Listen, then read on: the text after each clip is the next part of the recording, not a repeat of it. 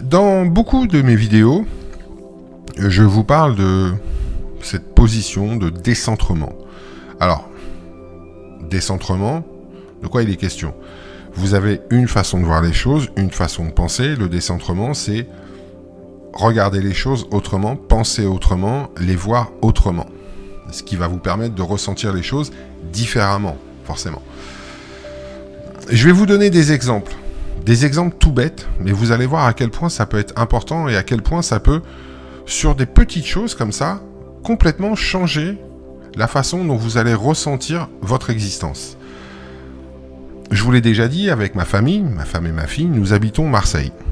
Ma belle famille, donc les, parents de, ma femme, habitent Dunkerque. Et nous allons régulièrement à Dunkerque, en voiture. Notamment à la période des fêtes, puisque euh, avec tous les cadeaux et compagnie, prendre l'avion, il faudrait qu'on loue un, jumbo et ça coûte cher de louer un, jumbo. Jumbo, c'est les 747, les avions cargo. Coûte très cher. Et puis l'empreinte, euh, l'empreinte écologique, c'est pas, pas terrible. Donc, euh, la voiture chargée, la gosse derrière, madame au volant, moi à côté d'elle, et on regarde, euh, on regarde Waze qui nous indique le nombre de kilomètres et le temps de, parcours. Et là, ça fait mal à la gueule. 1100 km et entre 9h30 et 10h30 de route selon les conditions de circulation au moment où on part, ça fait pas envie. Hein. Vous partez, les 8h du matin, 9h, parfois 10h quand on traîne un peu, et on se dit, oh putain, on n'est pas rendu. Surtout que euh, Waze euh, calcule pas les temps de pause. Et en moyenne, c'est euh, entre 4 et 5 pauses, puisqu'il faut s'arrêter tous les 2 heures et que je veille à ce qu'on s'arrête toutes les 2 heures, puisque ma, femme est la seule à conduire. Moi, j'ai pas le permis, je vous l'ai déjà dit. Et euh, donc on rajoute euh, des pauses d'une demi-heure, quatre pauses d'une demi-heure pour le café, qu'elle se détende un peu, ça fait deux heures de plus. Donc on en est à 12 heures, plus la pause déjeuner, une heure, on est à 13 heures. 13 heures de voyage. C'est long, c'est long, c'est long. Je vais vous dire franchement, la partie euh, vallée du Rhône, qu'est-ce que c'est pénible. Qu'est-ce que c'est pas beau, qu'est-ce que c'est ça fait pas envie, hein. ça fait pas envie euh, un brin. Après, ça va un peu mieux, ça va un petit peu mieux. Mais c'est long, c'est long. Et euh, quand on regarde, euh, quand, on regarde, quand on avance comme ça dans le voyage, quand on regarde, on voit le nombre de kilomètres restants. Ah, il y a des fois, ça fait mal à la tête. Hein. Il reste 800 bornes. Il reste 600 bornes. Il reste 400 bornes. Putain, c'est long, c'est long si on le regarde comme ça, c'est sûr que le trajet va paraître très très long. On peut le regarder autrement, un peu comme je viens de faire. Vous voyez, j'ai deux caméras qui me permettent de pouvoir euh, jouer avec les angles de vue. Et là, c'est exactement la même chose. C'est-à-dire plutôt que de me dire il reste 500 euh, km, c'est waouh, on a déjà fait 600 bornes. Il reste 800 bornes. Ah putain, c'est cool, on a déjà fait 300 bornes. On a déjà fait ça. C'est bien c'est bien, on a déjà fait ça, c'est cool, c'est bien. Et je m'arrête là. Je m'arrête là. Je me force à m'arrêter là. Parce que dans tous les cas, si je commence à me dire, putain, il reste tant de temps, je vais marronner sur le truc, je vais. Et, le, trajet va me paraître encore plus long, encore plus pénible. C'est juste une question de sensation. Et cette sensation-là, vous avez la main dessus est-ce que j'ai envie de ressentir cette sensation de oh, putain, il reste encore tant de temps? Ah non, j'ai pas envie. Elle est pénible, elle est pas agréable, elle me fait pas envie du tout. Puis je suis bloqué dans la voiture, je suis là sur le siège, sur le siège passager comme un con. Conduire, c'est difficile. Mais vous êtes plongé dans, dans, la concentration, vous faites attention à l'autre, vous avez quelque chose à faire. Mais quand vous êtes passager, ben, vous avez rien à foutre. Rien. Alors moi, lire en voiture me, me, file la gerbe. Euh, je peux regarder un film, mais pas deux, parce que pareil, au bout d'un moment, je vais avoir, je vais avoir un peu la gerbe. Bon, euh, voilà, donc euh, j'écoute la radio, j'écoute machin, truc. bon, On a déjà fait tant de kilomètres. C'est bien, c'est une bonne façon d'aborder les choses, ça. Ça rend le voyage un petit peu plus léger. c'est une question de sensation, mais c'est une sensation qui change tout. Qu'est-ce que je pourrais vous donner d'autre comme exemple? Euh, Quand vous avez euh, un projet à mener, c'est exactement la même chose que le, voyage et la route. Hein. Il y a énormément d'étapes à franchir dans un projet. Et plutôt que de voir tout ce qui vous reste à faire et qui vous paraît incommensurable, et je vous en parlais dans une vidéo précédemment, c'est de, de vous satisfaire du travail qui a déjà été fait. Surtout si en plus vous venez de loin, que vous êtes habité par des doutes, que vous avez de la crainte, que vous avez peur et, et manque de confiance ou autre, vous dire ça, je l'ai déjà fait, je suis déjà en route.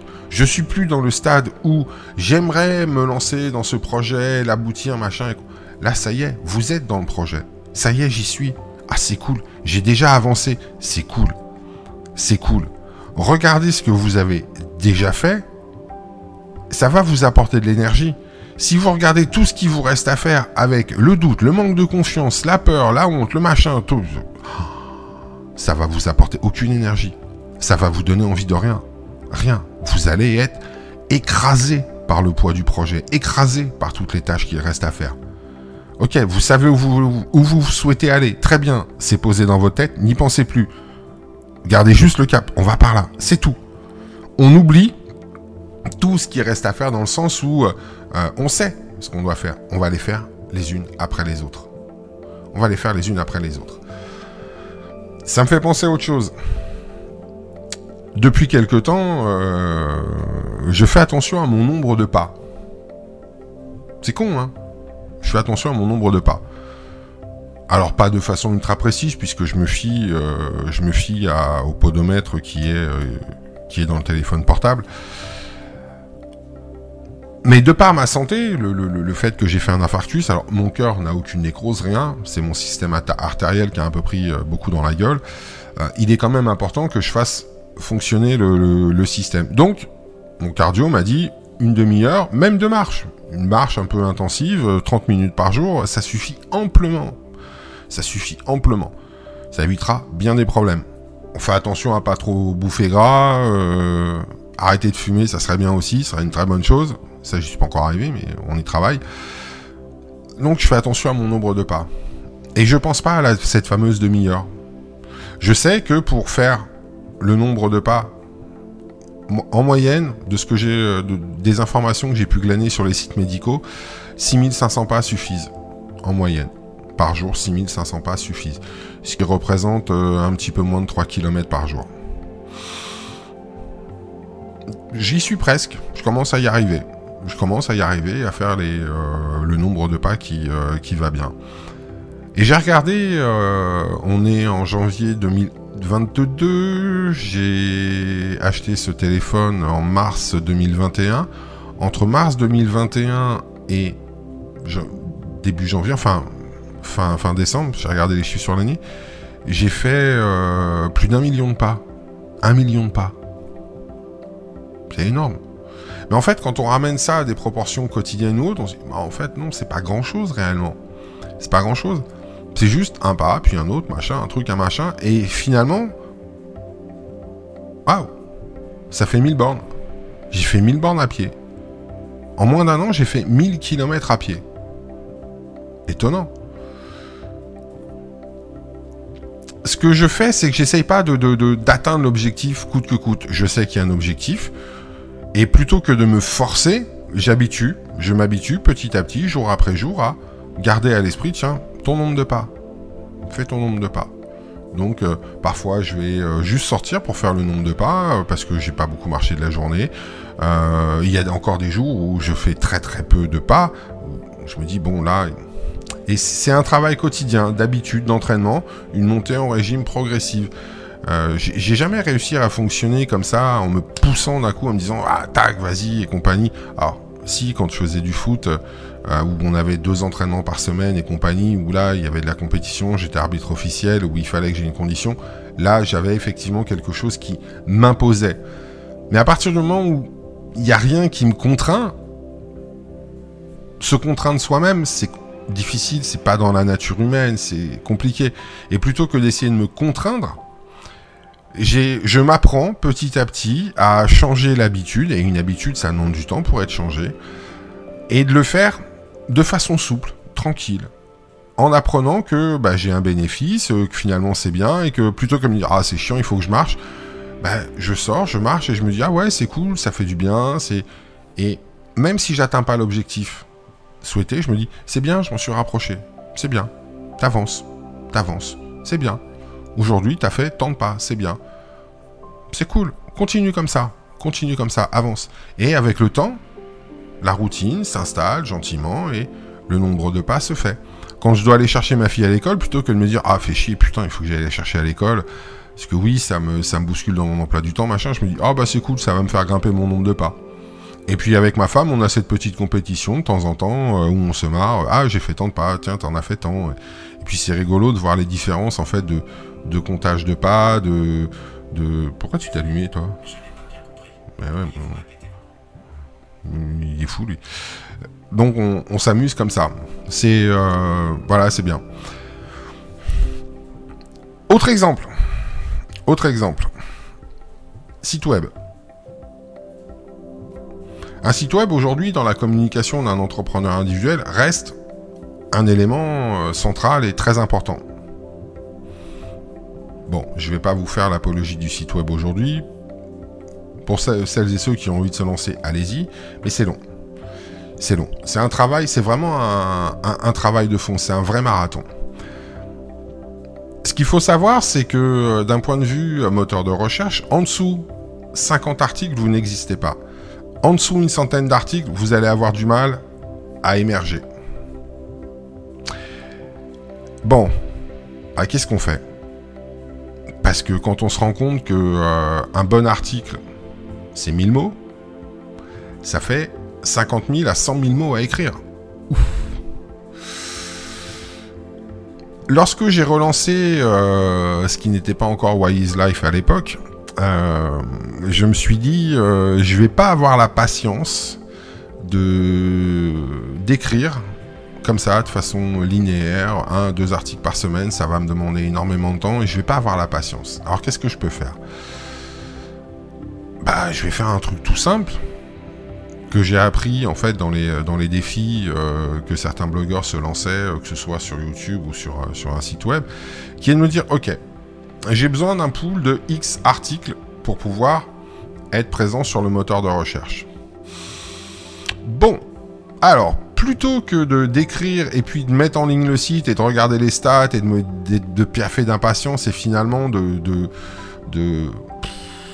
bah, de me retrouver avec des sensations pas agréables, ça avance pas, c'est lent, c'est machin. J'ai fait autrement. Je me suis décentré. Je me suis décentré. C'est-à-dire que j'ai récupéré sur mes anciens sites déjà les articles que je pouvais réutiliser dans ce nouveau site. Je les ai repris, je les ai retravaillés et j'ai tout gardé sur mon ordinateur. Tout. J'avais un, répertoire qui était là, article, pour le site.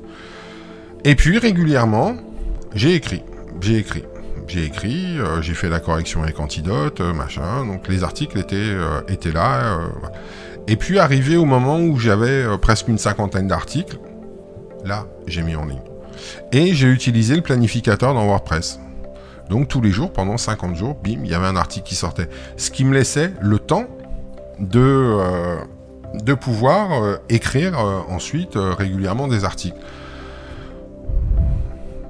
C'est une façon de faire. C'est pas plus mal. Toujours dans le même esprit. Vous voulez vous lancer un défi 30 jours euh, pour votre podcast, euh, votre chaîne YouTube. Euh, vous avez besoin, voilà, vous dites, je vais me lancer un défi 30 jours. Pendant 30 jours, je vais publier tous les jours. J'ai essayé. J'ai essayé. La première fois, je me suis vautré au bout de 4, 5, 6 jours. Parce que moi, être régulier comme ça sur, sur des publications, ça me gonfle. Trop, trop contraignant à mon goût. Pourtant, j'ai une capacité à créer du contenu. Je me suis dit comment je peux utiliser cette capacité? Ben, c'est tout con. J'ai créé tous mes contenus en amont, j'ai tout mis dans un planificateur, et au jour voulu, pouf, l'outil publie pour moi. Je me suis enlevé toute la pression de me dire ah, tous les jours il faut que je trouve une idée tous les jours. Non, non, Là, ça a été trouve 30 idées trouve 30 idées. Donc tu trouves, tu notes, tac, tac, tac. Et puis quand tu tes idées, boum, tu commences à faire tes enregistrements, tes trucs, tes machins. Et une fois que tout est prêt, paf, tu fous tout ça dans le planificateur et roule ma poule. Aujourd'hui, sur YouTube, vous pouvez, vous pouvez planifier euh, la publication de vos vidéos avec des outils comme Publer, publer.io, vous pouvez planifier euh, vos publications sur LinkedIn, sur Instagram, sur euh, Twitter, sur Facebook. Vous pouvez. Ça simplifie la vie. Ça simplifie la vie. Et il y a plein de choses comme ça. Il y a plein de choses comme ça. Ça s'appelle apprendre à se satisfaire de ce qu'on a déjà et de ce qu'on a déjà fait ça vous enlève une pression, ça vous enlève un poids, et qu'est-ce que vous vous sentez léger? Et en plus, ça vous pousse à mettre le focus sur ce qui a déjà été fait, sur ce que vous avez déjà. Avec ma femme, on est en train de regarder pour déménager. On a envie de s'acheter une maison, mais on n'a pas envie de rester sur Marseille. On a envie d'aller dans le nord de la France pour se rapprocher de la famille, et puis parce que la mentalité des gens du Nord nous correspond beaucoup plus que la mentalité des gens du Sud. Je vais pas cracher gratuitement sur, la, sur euh, les gens qui sont ici, ils ont leurs qualités, leurs défauts, ceux du Nord ont les leurs. Toujours est-il que humainement, il y a quand même un peu plus de chaleur dans le nord de la France qu'il n'y en aura jamais dans le sud, à moins que le sud devienne une banquise. Là, peut-être que les gens deviendront chaleureux. C'est pas le cas aujourd'hui.